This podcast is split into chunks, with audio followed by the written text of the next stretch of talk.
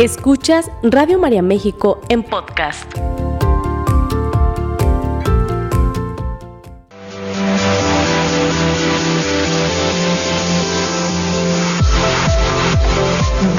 Bienvenidos al lugar en donde los retos son oportunidades para fortalecernos. Gimnasia Emocional, la revista radiofónica de salud mental, con sugerencias prácticas, entrevistas, temas de actualidad y los mejores ejercicios que desarrollan tu potencial para crecer y mejorar. Gimnasia Emocional, con el psicoterapeuta Marco Antonio Susán.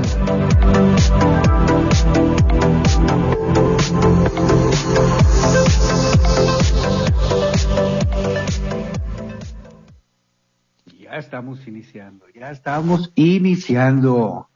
Qué chulada, qué chulada que estemos juntos nuevamente. Qué gusto, qué gusto nos da, qué gusto nos da a toda la familia de Radio María reunirnos momento a momento eh, al calor, al, abrazo, al, al amor de esta maravillosa radio de la Virgen. Bienvenidos en nombre de todos mis compañeros de esta maravillosa familia, les damos la bienvenida a Radio María.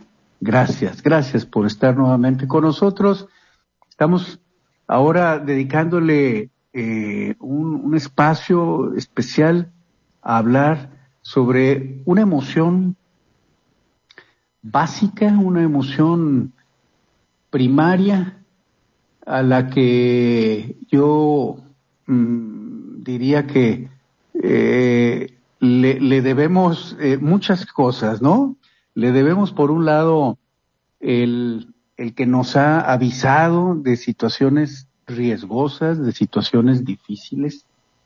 Le debemos también cuando se ha salido de, de control, cuando ha dejado de ser una emoción adaptativa y se ha convertido en una prisión también eh, eh, hemos, nos hemos visto empujados a limitar nuestra calidad de vida, a dejar de tomar buenas decisiones y a una serie de situaciones que ya no son muy, muy beneficiosas. ¿De qué emoción estamos hablando?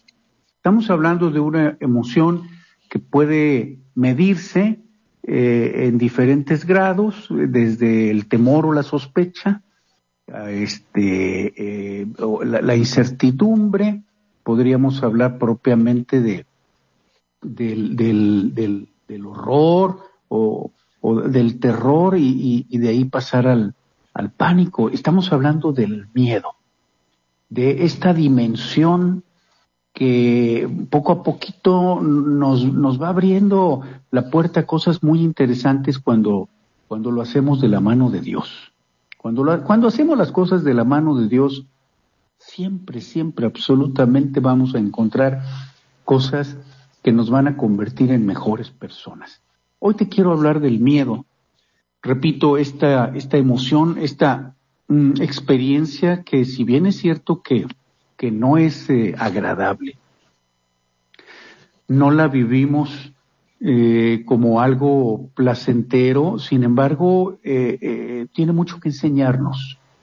El miedo. El miedo es el tema del día de hoy y creo que es un buen momento para hablar del miedo desde mi punto de vista porque las condiciones desde que, desde que el hombre ha, ha ido cobrando esta conciencia de su ser y esta, esta conciencia de Dios en, su vida. Desde entonces, eh, las condiciones externas, las condiciones en el mundo, en el planeta, han ido, han ido cambiando como, como resultado de muchos factores, que no es el tema tocar en este momento, pero que estos cambios que, que hemos visto alrededor de nosotros no se ven reflejados en un cambio en nuestro cerebro. Pareciera que nuestro cerebro, y, aquí yo me, atrevería a pensar hasta dónde los trastornos que hoy conocemos como parte de esos trastornos de ansiedad, eh, todos estos síntomas tan latosos como los ataques de pánico, las fobias, en fin, eh, eh, me atrevería a pensar en qué medida todas estas situaciones se deben a que o nos están avisando. Es, parte de nuestro sistema de alarma. Dios, Dios nos ha dotado de un sistema, de un sistema nervioso, si hablamos ya desde el punto de vista fisiológico, de, un sistema nervioso perfecto. A cada paso que damos nos avisa. De hecho, el miedo es, es, es una, una, emoción de aviso, una, una eh, de, de tantas emociones que ya hemos comentado en programas anteriores que tienen una finalidad adaptativa. El miedo nos va avisando cuando hay una situación peligrosa, cuando hay un riesgo, cuando hay algo que ante lo cual nosotros necesitamos o, afrontarlo o huir. Y entonces aquí es en donde, en donde la parte racional del, del, cerebro entra en juego, porque es, es la que tiene que empezar a decidir cuándo estamos nosotros experimentando un miedo hacia algo real y cuándo estamos experimentando un miedo o una sospecha o, un temor eh, o, un, o un terror o un pánico, pero que ya no tiene nada que ver con, con el entorno. Es muy interesante hacer esa, esa distinción.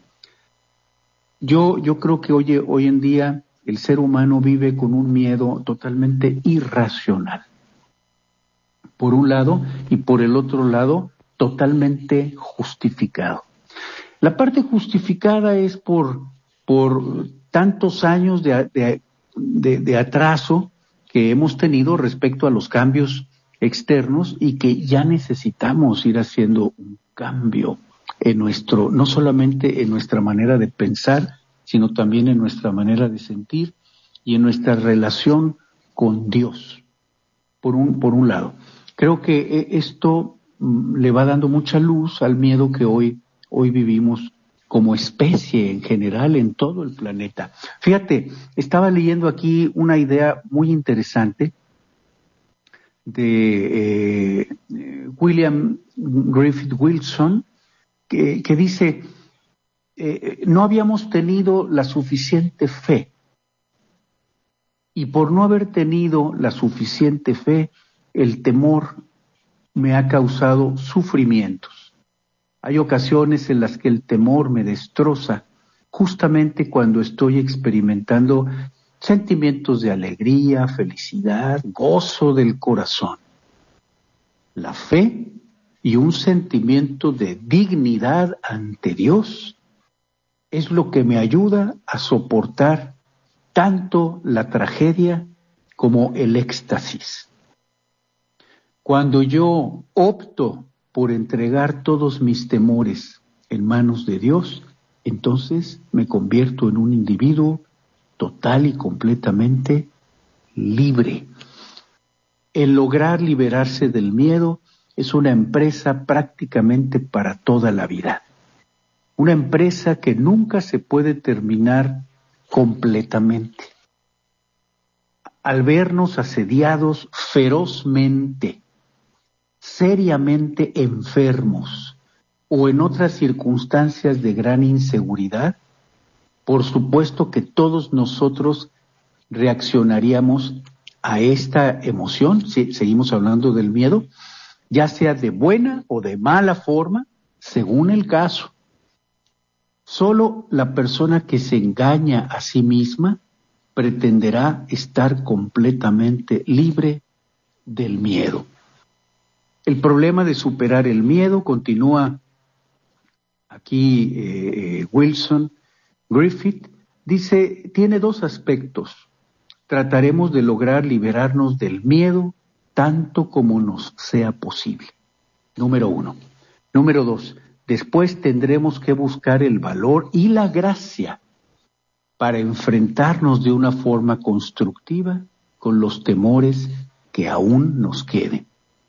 Hemos descubierto que a pesar de su acostumbrada destructividad, el miedo bien puede ser el punto de partida hacia cosas mucho mejores.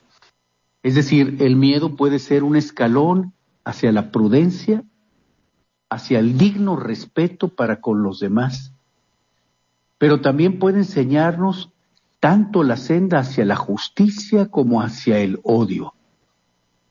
Y cuanta más justicia y más respeto tengamos entre nosotros, mucho más pronto llegaremos a encontrar ese tipo de amor que es capaz de tolerar el sufrimiento y a pesar del sufrimiento seguirse dando generosamente.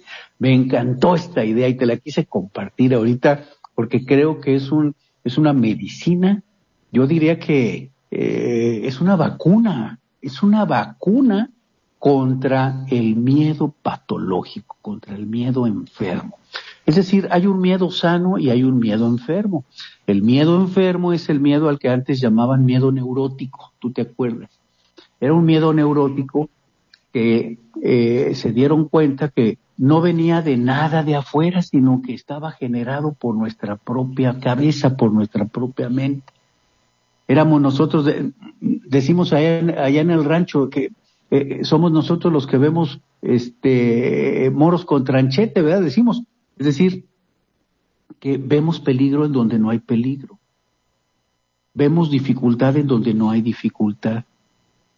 Vemos errores en donde no hay errores. Vemos tragedias en donde no hay tragedias. Vemos cosas negativas en donde no hay tal cosa. La mente lo está generando. Y aquí es en donde entramos al punto clave, porque la pregunta para el día de hoy, ¿cuánto de tu comportamiento está dominado por ese miedo irracional? ¿Cuánto de mi comportamiento? cuánto de nuestras relaciones con quienes nos rodean está articulado por ese miedo neurótico. Y también valdría la pena ser justos con nosotros mismos y poder identificar cuántos de nuestros miedos son reales y por lo tanto hay que empezar a ver qué es lo que necesitamos hacer. ¿Qué, ¿Qué, cambios tenemos que empezar a hacer? Acuérdate que dijimos que el miedo es una emoción básica, es una emoción primaria. ¿Qué quiere decir? Que nos está indicando que ya necesitamos hacer un cambio en nuestra vida. Por eso decimos que las emociones eh, son mm, todos esos recursos, todas estas eh, formas maravillosas que Dios ha puesto en, nuestro, en nuestro sistema nervioso y también en nuestra vida emocional justamente para que nosotros logremos adaptarnos. No lo sé, estoy pensando en voz alta, a lo mejor, a lo mejor, precisamente si nosotros nos vamos adaptando, entonces dañaremos no solamente no, no solamente dañaremos menos nuestras propias vidas, no solamente dañaremos menos nuestras, nuestras propias relaciones, sino que también dañaremos menos nuestro planeta. Sería interesante tocar este tema con, con más profundidad en, en su momento. ¿Qué pasaría si en este momento de tu vida tú empiezas a hacer todas las adaptaciones que necesitas hacer? Justamente porque si no, si no hacemos esas adaptaciones, entonces el miedo se convierte en algo destructivo, en algo tóxico en algo patológico. Fíjate, ¿de qué vamos a hablar? Si, si el miedo eh, sano nos avisa sobre un peligro, sobre una situación de riesgo, y justamente es nuestro sistema de alarma que nos invita a ponernos a salvo, a, a, a cuidar nuestra integridad en todos los sentidos. Entonces, ¿qué sería el miedo enfermo? Vamos a ver. Las características del miedo enfermo. Número uno, cuando yo vivo bajo un temor constante. Número uno. Número dos, cuando me aíslo socialmente. Número tres, cuando aparecen la tristeza, la culpa, acompañada con sentimientos de indefensión. Número cuatro, cuando existen pensamientos, esos pensamientos que vuelven y vuelven una y otra y otra y otra vez, ¿cómo le llamamos? Pensamientos obsesivos. Número cinco, cuando empezamos a experimentar ese miedo a perder el control. Número seis, cuando ya también empezamos a manifestar todas esas cosas en nuestras tripas, eh, eh, en la presión arterial, en nuestras articulaciones, en una serie de procesos físicos que no son otra cosa más que el resultado del miedo en nuestras vidas. Y número siete, sí son siete, cuando nos sentimos eh, extrañamente cansados todo el tiempo, fatigados, siempre fatigados. Cuando tenemos periodos de fatiga mucho más allá de lo que sería de esperar. Entonces, número uno, temor constante, aislamiento social, tristeza, culpa, sentimientos de indefensión, pensamientos obsesivos, miedo a perder el control, síntomas físicos. Llenamos los consultorios de, nuestros amigos médicos por un montón de síntomas físicos producto del miedo. Entre ellos, eh, eh, alteraciones también del, del, del, sueño ¿eh? y, de los, y, de, y de los hábitos de, alimentación. Y por supuesto el estado de ánimo, una perturbación del estado de ánimo, síntomas físicos productos del miedo y finalmente una fatiga que eh, eh, llega el momento en el que los médicos nos dicen, señor, señora, joven, eh, este, mi, amigo, mi amiga, usted no tiene nada, usted lo único que tiene es miedo. Usted necesita aprender a trabajar, a gestionar su miedo y de esa manera lo vamos a encontrar, fíjate, no, no, no como algo trágico, sino como como una buena oportunidad para mejorar en, nuestras vidas. La persona eh, que se deja llevar por este miedo neurótico termina por aislarse, eh, se aísla no, no porque sea mala, sino precisamente para alejarse de, de esas fuentes o de esas situaciones que se convierten en ocasión para sentir el miedo. Entonces mejor se aísla. Fíjate, la persona se aísla, termina por aislarse, pero eh, el miedo neurótico no, no nada más lleva al, aislamiento, sino que también empuja a la persona a un estado de incapacidad. Esto es una, este es un tema de salud, de salud pública también.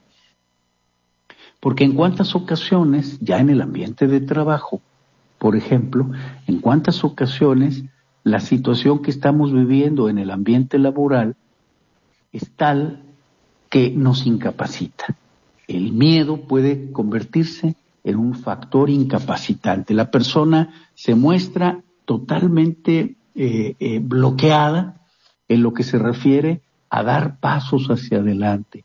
Se, se, se encuentra totalmente incapacitada para conseguir sus metas, para lograr objetivos personales, para poder planear a corto, mediano y, largo plazo un plan de vida.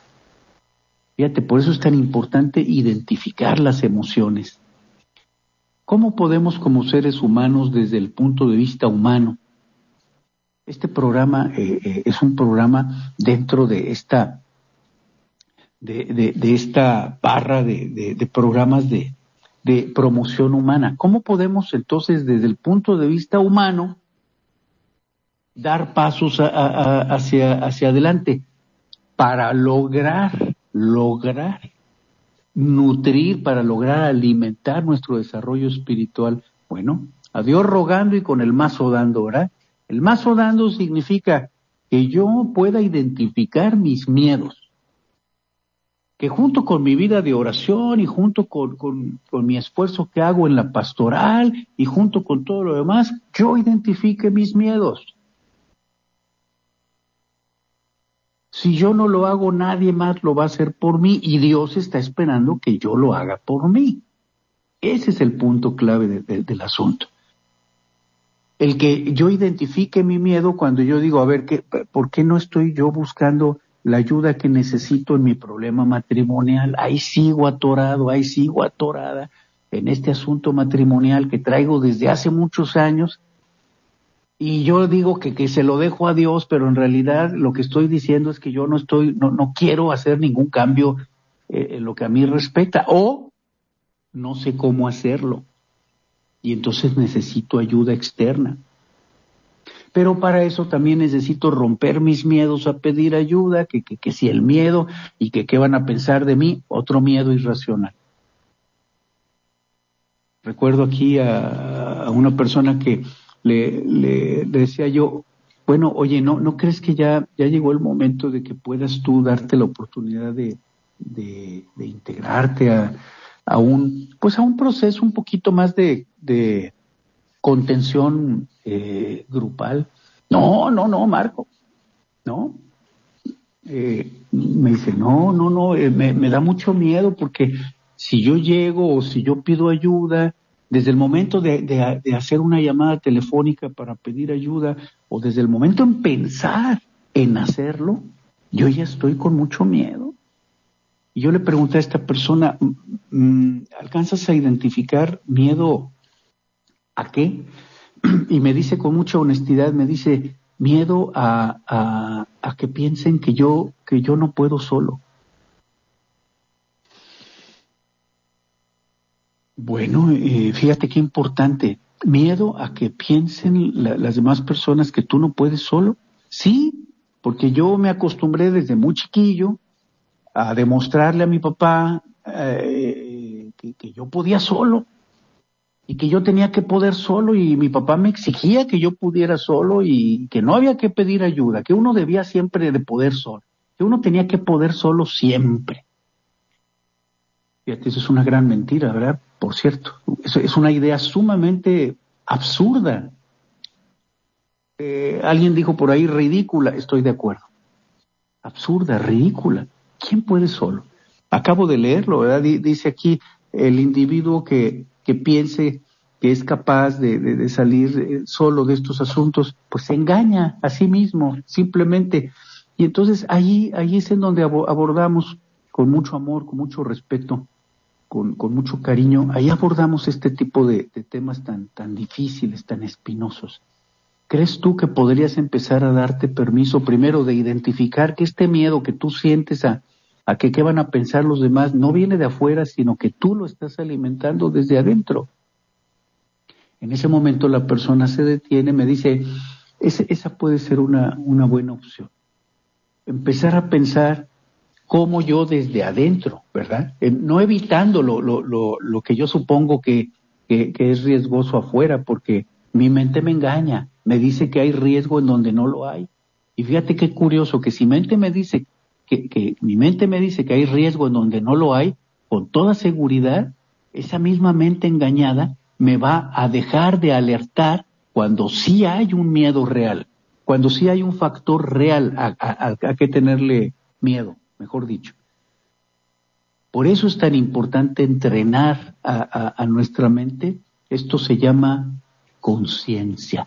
Permitir que esta presencia de Dios, a la que llamamos conciencia, se manifieste y empiece a guiarnos por el camino. Vámonos a un corte. Ya estamos, ya estamos eh, sudando con, con, este tema tan, tan interesante. Vámonos a un corte, Florecita, ahí desde la cabina de la sede nacional de Radio María y en un momentito regresamos. Sigue escuchando Radio María México en podcast. Y entonces le, le comento a esta persona, oye, eh, ¿qué edad tenías cuando, cuando empezaste a, Ah, bueno, ahorita, ¿qué, en qué edad te ubicas ese niño que, que sentía esta, pues eh, de alguna manera tú lo viviste como una exigencia? A lo mejor era el miedo de tu papá. Hacías un silencio en ese momento. Fíjate qué, qué interesante. A lo mejor era el miedo de mi papá. Sí, le digo, a ver, a ver, vamos viéndolo así con la cabeza un poquito más, más eh, centrada, ¿no? Si tú sentiste que tu papá te exigía que tú pudieras solo, Y, si tú recibiste ese mensaje de que, de que para ser una persona eh, eh, digna necesitas poder siempre tú solo y que no hay que pedir ayuda y ese tipo de cosas, este, ¿no crees que pudo haber sido el miedo? Digo, tu papá era un ser humano. A lo mejor él también tuvo una, una, una crianza muy parecida, ¿no? Que él tuviera miedo a que tú tuvieras miedo o que él tuviera miedo a que tú tuvieras problemas con los que él no, no, no, no, no podía o no sabía cómo afrontar de otra manera. Es decir, que puedas voltear a ver a tu papá de una manera más realista. Tu papá era un, era un ser humano eh, eh, normal. No, no pienso que haya sido, es más, a lo mejor tu mente de niño lo llegó a sentir tan exigente que, llegaste a pensar que eso era como una ley, ¿verdad? Que, que uno siempre debía de poder solo, cuando solamente era el miedo de tu papi. Solamente era, el miedo de tu papá. Y bueno, eh, yo creo que tu papá tenía derecho a tener sus miedos, ¿no? Por favor. Pero ahora que tú ya eres un hombre adulto, le dije a esta persona, eh, tu papá ya, ya se nos adelantó, ya falleció, tú ya eres un hombre adulto, tú ya no necesitas estar viviendo con ese miedo infantil. Fíjate, ya ahora, ya ahora estás invitado a hacer esta adaptación en tu vida, a convertir el miedo en algo mejor a convertir el miedo en un área de oportunidad para que tú salgas de ese niño con ese padre interno crítico que tú construiste en tu, en, tu mente y, que no dudo que en algún momento también pueda tu papá haber tenido esas actitudes, ¿verdad? Pero que finalmente con lo que tú estás viviendo en este momento de tu vida no es con ese Señor, sino con ese Padre crítico que tú construiste en tu mente y en tu corazón le digo, ¿no crees que ya llegó el momento de, dar un paso hacia adelante y darte permiso de convertirte en un hombre adulto y que tú te des permiso de, ver a tu papá ya como, un, lo que fue un, excelente hombre, un hombre pues con sus cualidades y con sus defectos y un gran regalo, ¿no? Decían, fíjate que ahorita con, con los, con, los eh, eh, Santos Reyes, eh, eh, estaba leyendo un pensamiento muy bonito. Decía que, que eh, nos habían dicho que, que, los regalos que, nos traían los, los, santos reyes eran, eran nuestros papás. Cuando alguno de nuestros hermanos o amigos nos dijo, fíjate que son tus papás, ¿no? Pero no, descubrimos que a lo mejor los seres humanos eh, pensamos eh, eh, decirles a nuestros hijos que eran que, que, que, eran eran éramos nosotros cuando en realidad no sabíamos que sí eran los los, los, santos reyes que sí eran los los santos reyes que, que, eran reales y que nosotros podíamos actuar como, como esos reyes que se dejaron guiar por esa luz, esa orientación para llegar al nacimiento de nuestro Señor Jesucristo. Qué maravilla, qué maravilla. Y luego todavía algo que me gustó mucho, algo que me encantó, decía ese pensamiento, y, y que finalmente el regalo no es que nuestros papás hayan sido los, los, santos reyes, sino que el regalo que nos traían nuestros, que nos han traído los santos reyes, han sido nuestros papás. Así como han sido.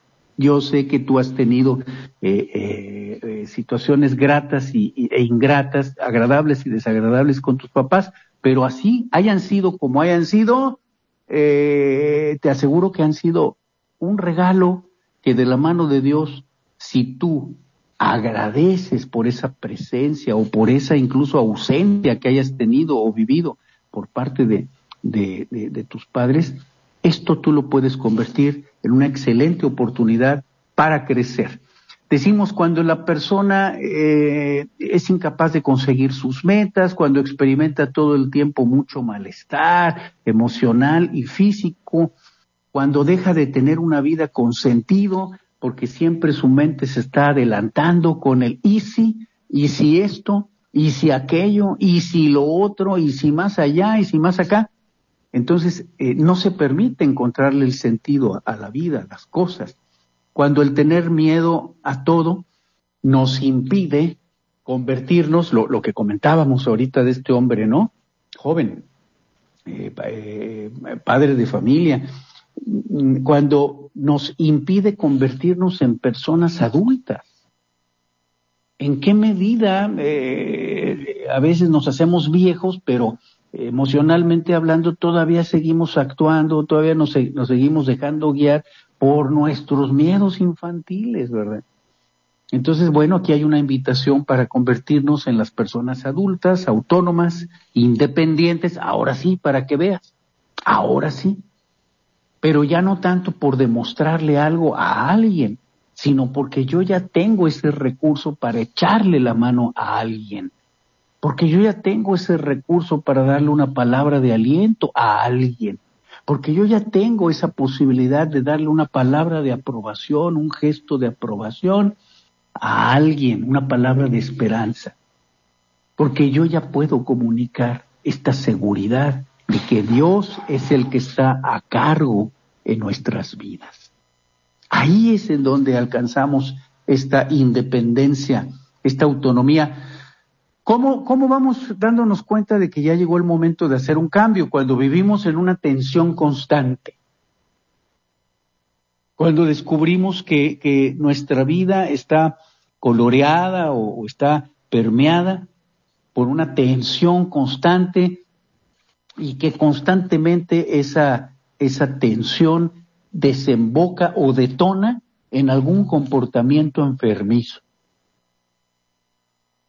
Cuando ya, ya profundizamos sobre esto, yo me acuerdo tantas veces que, que, he hecho esta pregunta, ¿qué haces tú cuando, cuando ya esto te, te detona, cuando ya llegas, llega el momento, pues muchas veces la respuesta es eh, me emborracho, me drogo, compro compulsivamente o cualquier otro comportamiento enfermizo.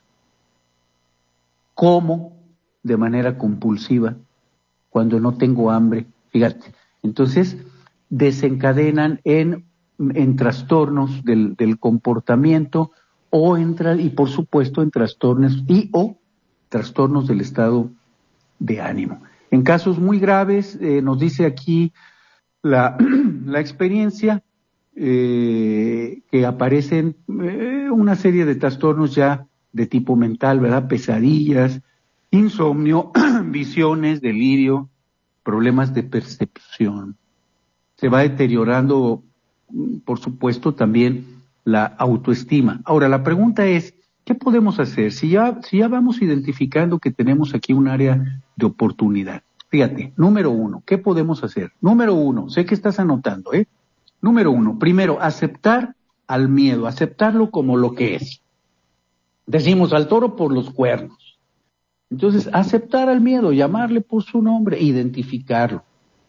Si no podemos hacer esto solos, entonces vale la pena pedir ayuda con alguien que tú sepas que lleva un poco más de experiencia en este proceso. Aceptar que las cosas son de la manera en la que son y evitar eh, caer en esta inercia de tratar de luchar contra esto. Creo que aquí la, mejor manera en la que podemos gestionar un miedo, cuando, sobre todo cuando vemos que el miedo es irracional, cuando no está respondiendo a una situación real, sino a una historia nuestra, como en el caso que te acabo de comentar, a un viejo eh, miedo infantil, ¿verdad? En, este caso. Eh, entonces, irlo identificando, aceptar que, que, que estamos viviendo con esta situación, aceptarlo sin luchar. Primero es una aceptación Fíjate, pero aquí ya, ya, ya, ya suponemos que eh, eh, estamos fortaleciéndonos espiritualmente. Ya aquí estamos dando por hecho que estamos en una vida de oración, que estamos llevando una, una vida en la que estamos dispuestos a alimentar la gracia, alimentar el estado de gracia. Esto es importantísimo. Cada vez que el ser humano trata de hacer un cambio en su propia vida, pero nada más en base a su propia fuerza, a sus propias fuerzas, a su propia voluntad, a su propio criterio, pues es difícil, es difícil, eh, seguramente estará destinado a tener muchas dificultades, pero cuando lo hacemos de la mano de Dios, entonces podemos ir aceptando, como nos dice aquella oración bellísima, ¿verdad? Dios concédeme la serenidad para aceptar las cosas que no puedo cambiar, que están fuera de mis manos. Eh, ¿Por qué? Porque ir en contra de, la, de la realidad supone, trae un mayor desgaste emocional. Ese desgaste emocional lo que, lo que, lo que nos va a, generar es debilitarnos y ponernos en una mayor indefensión. Es un círculo, es un círculo vicioso. Entonces lo rompemos cuando aceptamos primero, sabiendo que aceptar no es conformarse, no es un acto de mediocridad. Aquí pon atención, ponga usted mucha atención en esta parte de su vida. Aceptar no tiene que ver con un acto de mediocridad, de, de, conformar, esa actitud conformista, pusilánime. No, no, no. Aquí esto es una aceptación. La aceptación es un acto de mucho valor. La aceptación es un acto que proviene de la gracia de Dios. La aceptación nos ayuda a relacionarnos con las situaciones de la vida cotidiana a través de la tolerancia. Fíjate, a través de la tolerancia, que es capaz de tolerar, que es capaz de adaptarse. Esto es una parte importantísima. El miedo nos paraliza. Cuando el miedo se convierte en algo demasiado grande, algo desproporcionado, hay que pedir ayuda necesitamos allí pedir ayuda, ya salir de ese, de ese comportamiento eh, vicioso de, insistir en, salir por nuestros propios recursos, salir de e, esa prisión emocional. Hoy vamos a pedirle eso de la mano de, de la Virgen María, vamos a pedirle que nos guíe para que podamos salir de ese miedo como ella lo hizo como ella nos mostró cómo salir de la incertidumbre, dice el padre Ignacio Larrañaga, que, que podamos nosotros, a semejanza de María, convertirnos en peregrinos de la fe, que podamos encontrar precisamente en ese miedo, ya sea racional o irracional, ya sea sano o neurótico, que encontremos la senda hacia la justicia, hacia el respeto, porque entre más rápido, entre más pronto lleguemos a ellos, podamos, nosotros llegamos a tolerar, podamos llegar a tolerar las situaciones difíciles y aún así seguir dando de una manera generosa todo ese amor que somos capaces de dar. Lo pedimos en el nombre Jesucristo nuestro Señor. Mis amigos, un gran abrazo. Gracias por haber estado nuevamente con nosotros en nombre de la familia de Radio María les enviamos junto con todos esta, eh, eh, estos esfuerzos por eh, ir a encontrar ese nacimiento junto con los reyes magos, ese nacimiento de nuestro Señor Jesucristo. Un gran abrazo y que tengan un excelente día. Hasta la próxima. Que Dios los bendiga. Esta fue una producción de Radio María México.